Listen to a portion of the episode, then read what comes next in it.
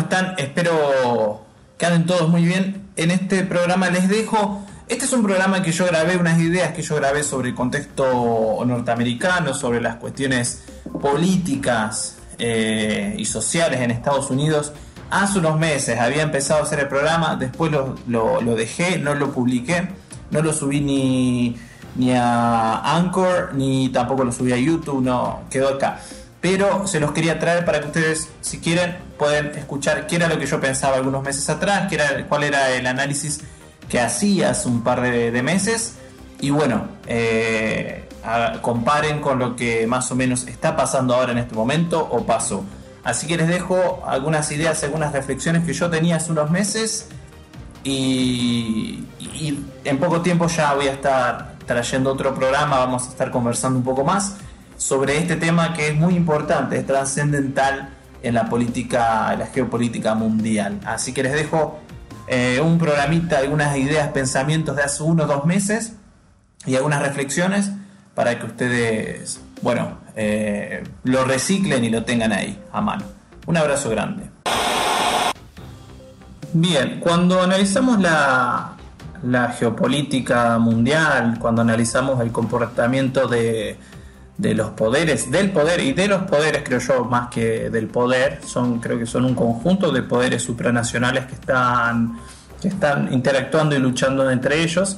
Eh, cuando analizamos la geopolítica mundial tenemos que diferenciar, creo que de ahora en adelante van a haber dos ramas eh, que diferencien esto, o, dos tipos de pensamiento.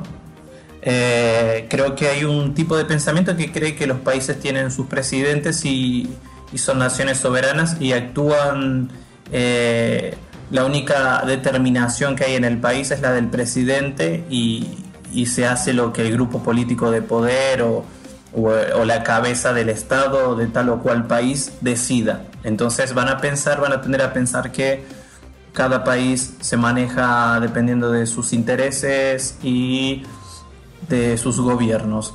Por otra parte, hay otro punto de vista que dice, que piensa que los gobiernos son controlados por poderes eh, mucho más grandes, económicos, poderes eh, comunicacionales, eh, que influyen mucho y son mayores, son mucho más grandes que los gobiernos de lo que puede ser un presidente o determinado partido político. Entonces aquí tenemos poderes supranacionales que interactúan y influyen y hasta controlan a los gobiernos. Algunos gobiernos más, a otros menos, pero quien eh, controlaría la geopolítica, el juego mundial, serían poderes eh, plutocráticos supranacionales, llámenlos poderes económicos, el sistema financiero y demás. Eh, entonces ahí ya tenemos dos puntos de vista diferentes los países, están quienes piensan que los países son controlados por sus gobiernos elegidos democráticamente y creen en el juego político y el control de la soberanía nacional por parte de la política. Y estamos los que creemos, en mi parte, que eh, yo soy de este grupo, que hay poderes plutocráticos supranacionales, poderes mayores a los gobiernos que hacen lobby, que compran políticos, que son dueños de la cabeza de los presidentes muchas veces y eh, controlan el juego de la geopolítica mundial sin que nosotros lo sepamos. Yo opto más por esta segunda opción. Entonces desde aquí vamos a, desde aquí voy a, hacer este análisis. Bien, eh, parece que en los Estados Unidos se está dando una gran división, una fuerte división entre los demócratas, quienes apoyan a Biden, quienes en realidad no apoyan a Biden, sino que están en contra de Trump, odian a Trump, y los republicanos, eh, que son pro-Trump. Esta división que nosotros la vimos en América del Sur, que la estamos viendo y la estamos sufriendo todavía, lo que llaman en Argentina la grieta, está siendo aplicada en los Estados Unidos y los medios de comunicación juegan un rol muy importante en esta división que, eh, que se da en el pueblo estadounidense. Hay hasta quienes dicen que podría llegar a tal punto que luego de las elecciones, dependiendo, independientemente de quién ganara, si fuera Biden o Trump, podría darse hasta una guerra civil.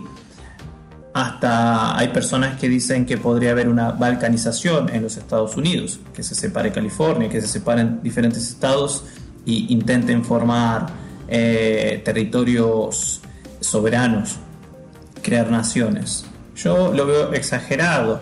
Sin embargo, veo que desde los medios de comunicación están fogoneando, están eh, incentivando esta división entre, entre los ciudadanos norteamericanos. Entonces, aquí nosotros tenemos que pensar, por lo menos preguntarnos por qué este juego de dividir a las personas está siendo llevado adelante de una manera global.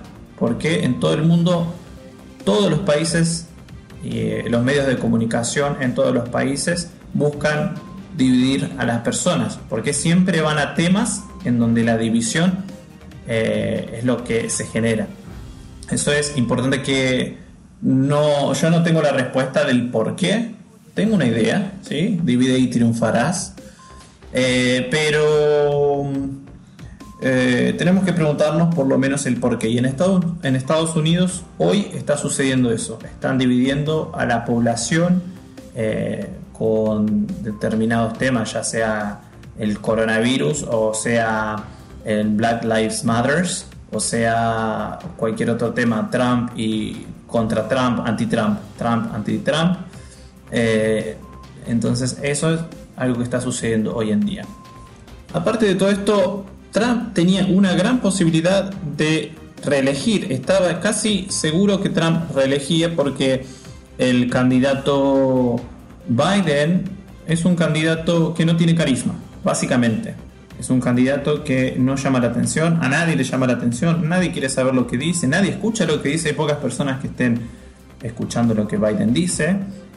Y, y Trump venía, viene, tiene un carisma, él sabe manejar las redes sociales, sabe manejar la comunicación, él tiene mucha experiencia en comunicar y, en crear un electorado fuerte y además, eh, Trump venía con aciertos económicos, una economía norteamericana fuerte, el trabajo estaba repuntando, había pleno empleo en los Estados Unidos, estaba mejorando mucho la cuestión del empleo, y de golpe aparece la pandemia y todo el planeta comienza a colocar cuarentenas y todo el trabajo que había hecho Trump en estos últimos tiempos eh, en su gobierno se desmorona. Entonces aquí ya tenemos el primer perdedor de...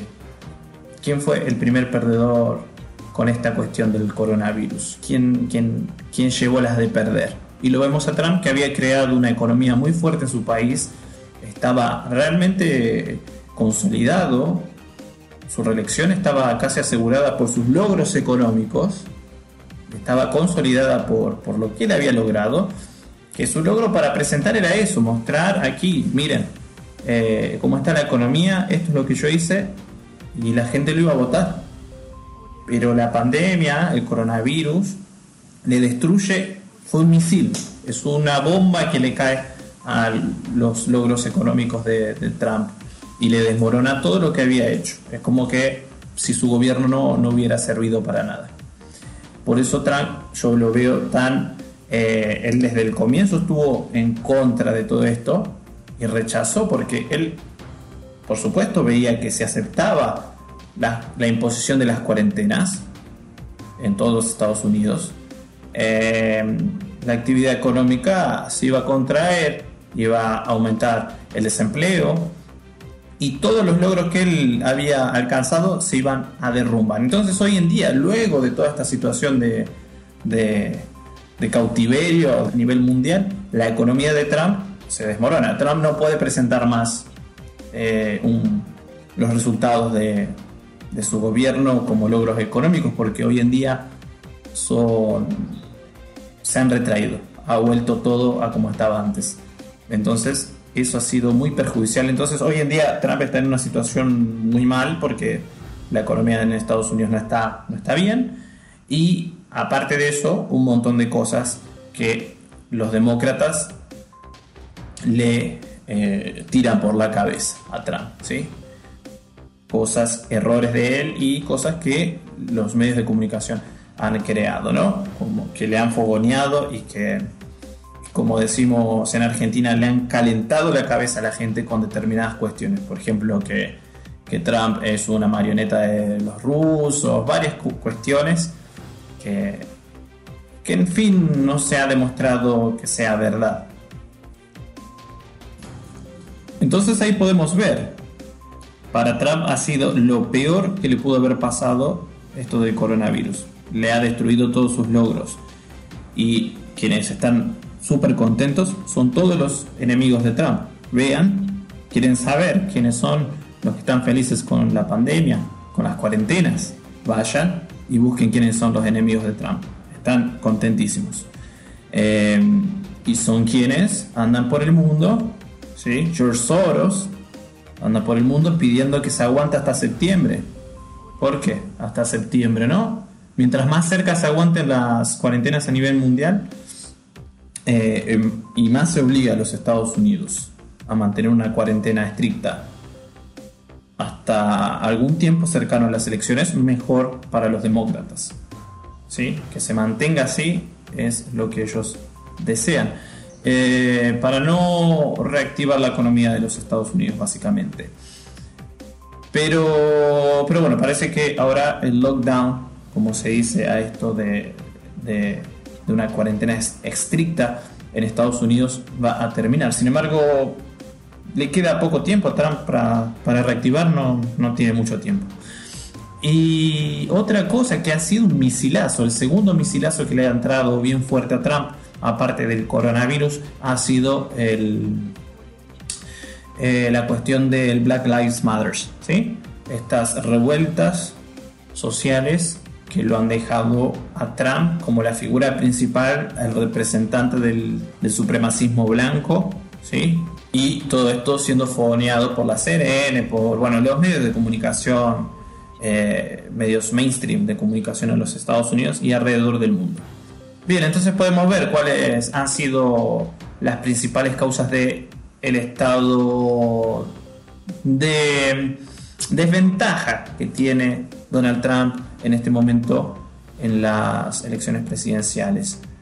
El primer bombazo, el primer misil que se comió fue el coronavirus y el segundo que se ha comido ahora fue las protestas y revoluciones eh, que son legítimas, por supuesto, y que yo hice un programa hablando de esta cuestión. ¿sí? En Estados Unidos es un país eh, policial racista, pero aparte de eso, con esta cuestión le han hecho comer una tremenda mala pasada a Trump y lo han puesto como el criminal, el racista, el peor racista del mundo en todos los medios de comunicaciones eh, enemigos de Donald Trump. Entonces, por un lado tenemos a Trump, su imagen bastante golpeada, que a pesar de todo no, a pesar de todo tiene mucho apoyo en los Estados Unidos de no necesariamente de republicanos, pero tiene un apoyo hasta de mexicanos que lo apoyan, tiene parece que aún está fuerte. Y del otro lado tenemos a, a un Joe Biden que es desconocido, no tiene carisma, no lo he escuchado hablar. Dicen que hasta tiene ciertos problemas eh, mentales por la edad, tal vez, no sé. Pero bueno, no es alguien que, se haya escuchado mucho. Eh, no sé, yo en mi, en mi, humilde opinión creo que Bernie Sanders podría haber sido una buena opción.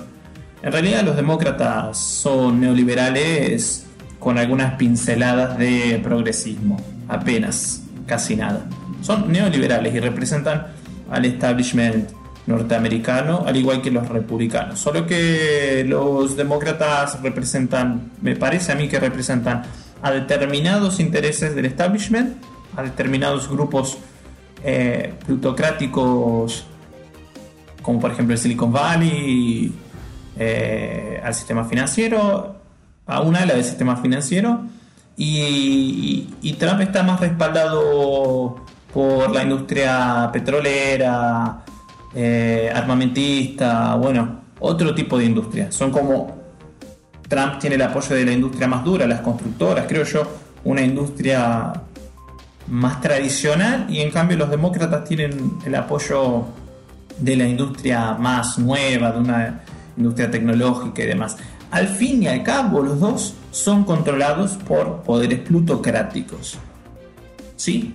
Por enormes conglomerados de conglomerados económicos, multinacionales, personas que están detrás de, varias multinacionales, dueños de muchas multinacionales.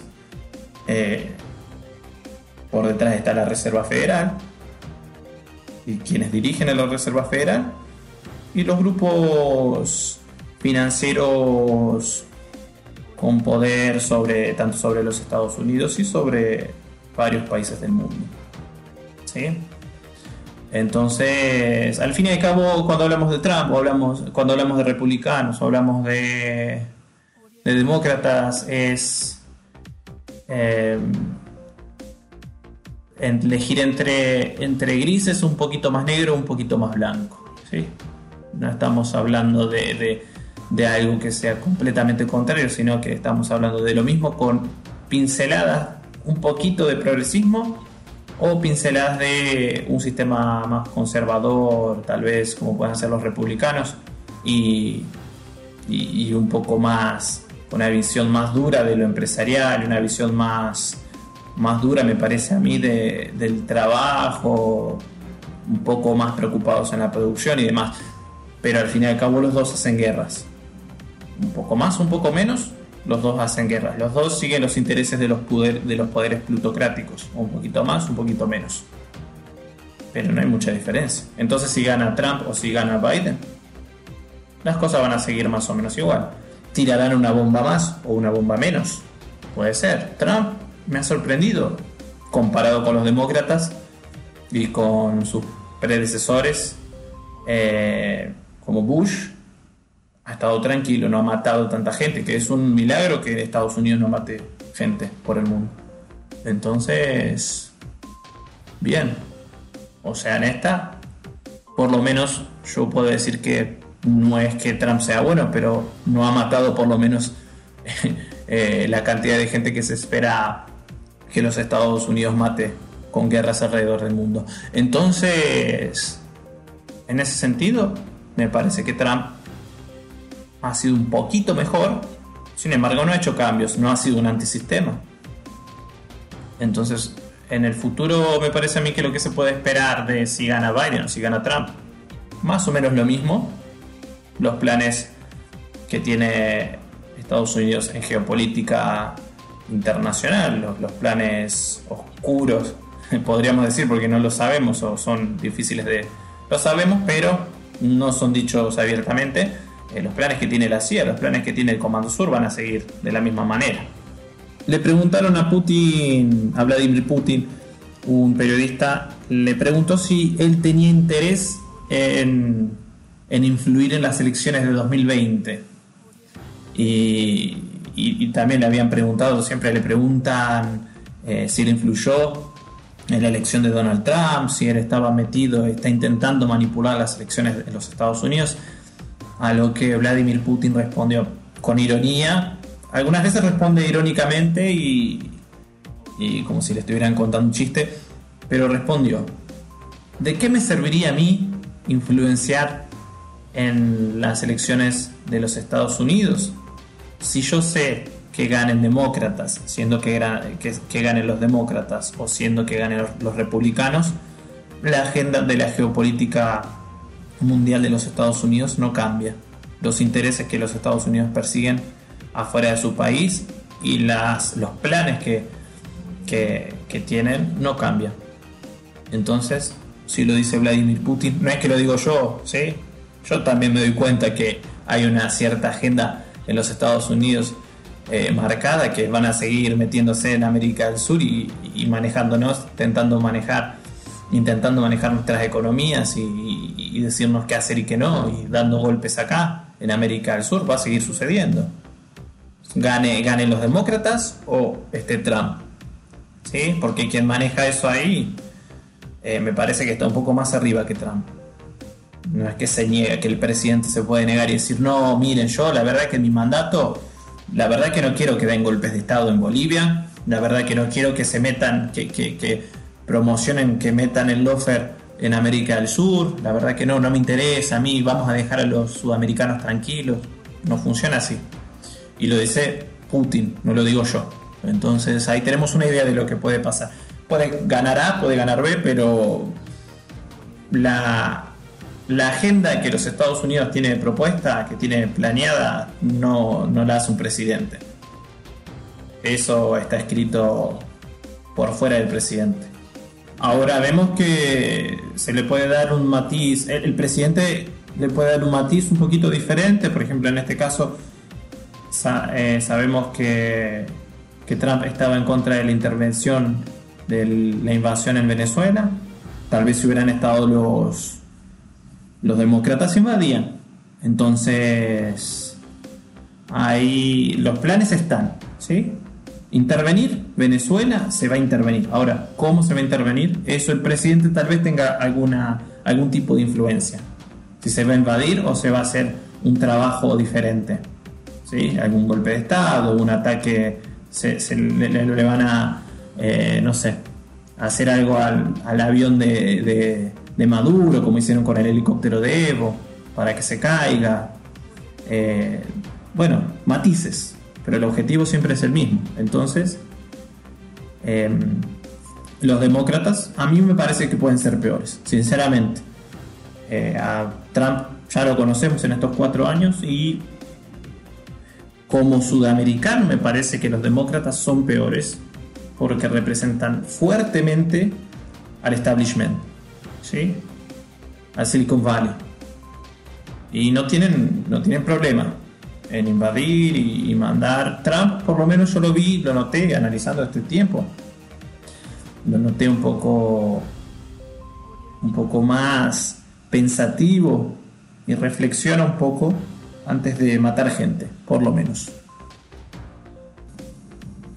Con respecto a Brasil, Brasil eh, desde el gobierno de Jair Messias Bolsonaro se ha ofrecido a Trump y a los Estados Unidos, tanto Estados Unidos como Israel, eh, en realidad a Estados Unidos y a los poderes plutocráticos que controlan los Estados Unidos, se ha ofrecido como una gran base, eh, un aliado, aliado base, ¿sí? una gran base militar aliada de los Estados Unidos, como lo es Israel en Medio Oriente, un lugar en donde Estados Unidos tiene poder territorial, o como lo ha sido eh, históricamente Colombia, ¿sí? un vasallo de los Estados Unidos militarmente. Entonces, em, Brasil se ha propuesto como un enclaje de los Estados Unidos aquí en América del Sur.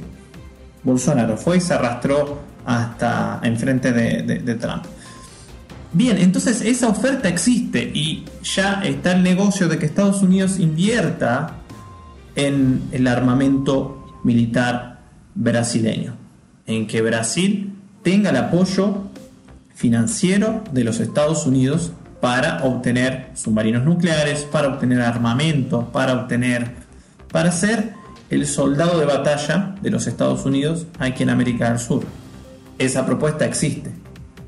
Eh, Trump la tomó, ¿sí? Por más que a mí me parece que a Trump no le gusta mucho Bolsonaro, le cae medio mal, me parece que se dio cuenta, no es tan idiota Trump, y se dio cuenta que Bolsonaro, Bolsonaro es un tipo raro por lo menos, para no decirlo, no, llamarlo de, que le falta un tornillo. Eh, se dio cuenta Trump y no le cae muy bien, no, tiene una relación muy, muy afectuosa, pero sí sabe que Brasil se está ofreciendo como, una, como un caballo de batalla para los Estados Unidos en nuestro continente. Entonces, esa oferta existe. Ya tal vez Colombia deje de importar y quien pasa a ser el, eh, el aliado central de Estados Unidos en América del Sur sea Brasil. ¿Eso va a cambiar? ¿Gane Trump o gane Biden? No, porque ese interés mutuo de tener un anclaje, un país vasallo, aliado, eh, en América del Sur es un interés nacional de los Estados Unidos y de la plutocracia mundial que tienen los Estados Unidos como su principal herramienta, ¿sí? como su principal arma, tanto al gobierno norteamericano, a las instituciones financieras, el poderío militar, todo es una herramienta que ellos tienen. Ellos tienen interés en tener otra herramienta que será que sea Brasil eh, como aliado dentro del juego geopolítico. Entonces esa oferta existe desde Brasil, se ha ofrecido Bolsonaro y estos evangélicos financiados desde Estados Unidos. Recuerden que, no sé si ustedes sabían que hay muchos grupos evangélicos que están siendo financiados desde, desde Norteamérica. Estos grupos eh, se han ofrecido, han ofrecido a Brasil como un anclaje colonial militar para los Estados Unidos. Y, como beneficio, Brasil se va a volver una potencia militar en, el continente, mucho más que cualquier otro país, una potencia indiscutible con el apoyo financiero de los Estados Unidos. Ese es el plan y ese es el proyecto a futuro. Que Brasil sea una potencia militar en el continente, mucho más que cualquier otro país de América del Sur, que tenga hegemonía militar y el respaldo de los Estados Unidos, siempre y cuando sea eh, juega a favor de los, de los intereses norteamericanos, de los Estados Unidos y de la plutocracia mundial. Ahora, eh, Colombia también lo va a seguir siendo, pero puede haber un cambio de gobierno. Creo yo que va a haber un cambio de gobierno, la derecha va a terminar perdiendo. Tal vez Colombia, los norteamericanos en algún momento sean expulsados de Colombia, así que puede dejar de ser un bastión militar norteamericano. Pero Brasil es más importante para ellos a futuro. Y el plan de Bolsonaro es ese, crear eh, un poderío militar fuerte con una alianza estratégica con Estados Unidos e Israel y principalmente recibir el apoyo financiero de los Estados Unidos para que Brasil se arme y para que Brasil crezca militarmente, para que el poderío militar de Brasil se consolide en la región. Ahí es un peligro para el resto de los países de América del Sur. Y esa alianza probablemente si, si, se continúa históricamente los gobiernos sudamericanos de, de habla hispana, que han sido eh, serviciales a los Estados Unidos han sido Colombia y Chile. Ahí ya tenemos Brasil, Colombia y Chile. En Colombia y Chile puede cambiar la situación, puede cambiar. En Brasil también, pero eh, la cabeza militar, la élite brasileña, se ha ofrecido. No es que si gana la izquierda en Brasil esto va a cambiar. Los militares ya están dispuestos. Y la élite brasileña yo creo que también. Entonces Brasil es una cuestión muy difícil de cambiar. Eso, esa política internacional, estratégica, compartida entre Brasil y Estados Unidos no va a cambiar. Entonces, si gane Biden o si gane Trump, al gobierno de Bolsonaro no le va a afectar mucho. Al gobierno de los militares, porque aquí no es el gobierno de Bolsonaro, es el gobierno de los militares. No le va a afectar mucho. Está porque hay gente que está pensando, ah, si gana, si pierde Trump, ¿qué va a hacer Bolsonaro? Si pierde, no va a hacer nada. Si tiene a Paulo Guedes de ministro de Economía que fue criado y educado por los Estados Unidos, es un hijo de la escuela de Chicago, del sistema financiero internacional. No le va a pasar nada. Bolsonaro es una figurita que está ahí. Y quienes realmente tienen el poder eh, son los militares y hay un acuerdo entre Guedes, Bolsonaro, militares, ahí está el poder. Entonces, no, no hay chance de que, de que cambie algo aquí en Brasil. Bueno gente, era solamente eso, unas ideas que había grabado y quedaron en la nada, al final no las publiqué. Me pareció que estaba bueno compartirlas ahora que está tan candente ¿no? el tema de las elecciones en Estados Unidos. Y, bueno, en cualquier momento haré otro programa actualizando todas esas ideas, que es lo mismo que sigo pensando hasta ahora, solamente que lo grabé hace unos dos meses. Eh, pero vamos a hacer, voy a hacer una actualización eh, eh, en el tema, ¿no? Y, y tal vez invite a algunos amigos a participar y demás. Les mando un abrazo grande y nos vemos en el próximo programa.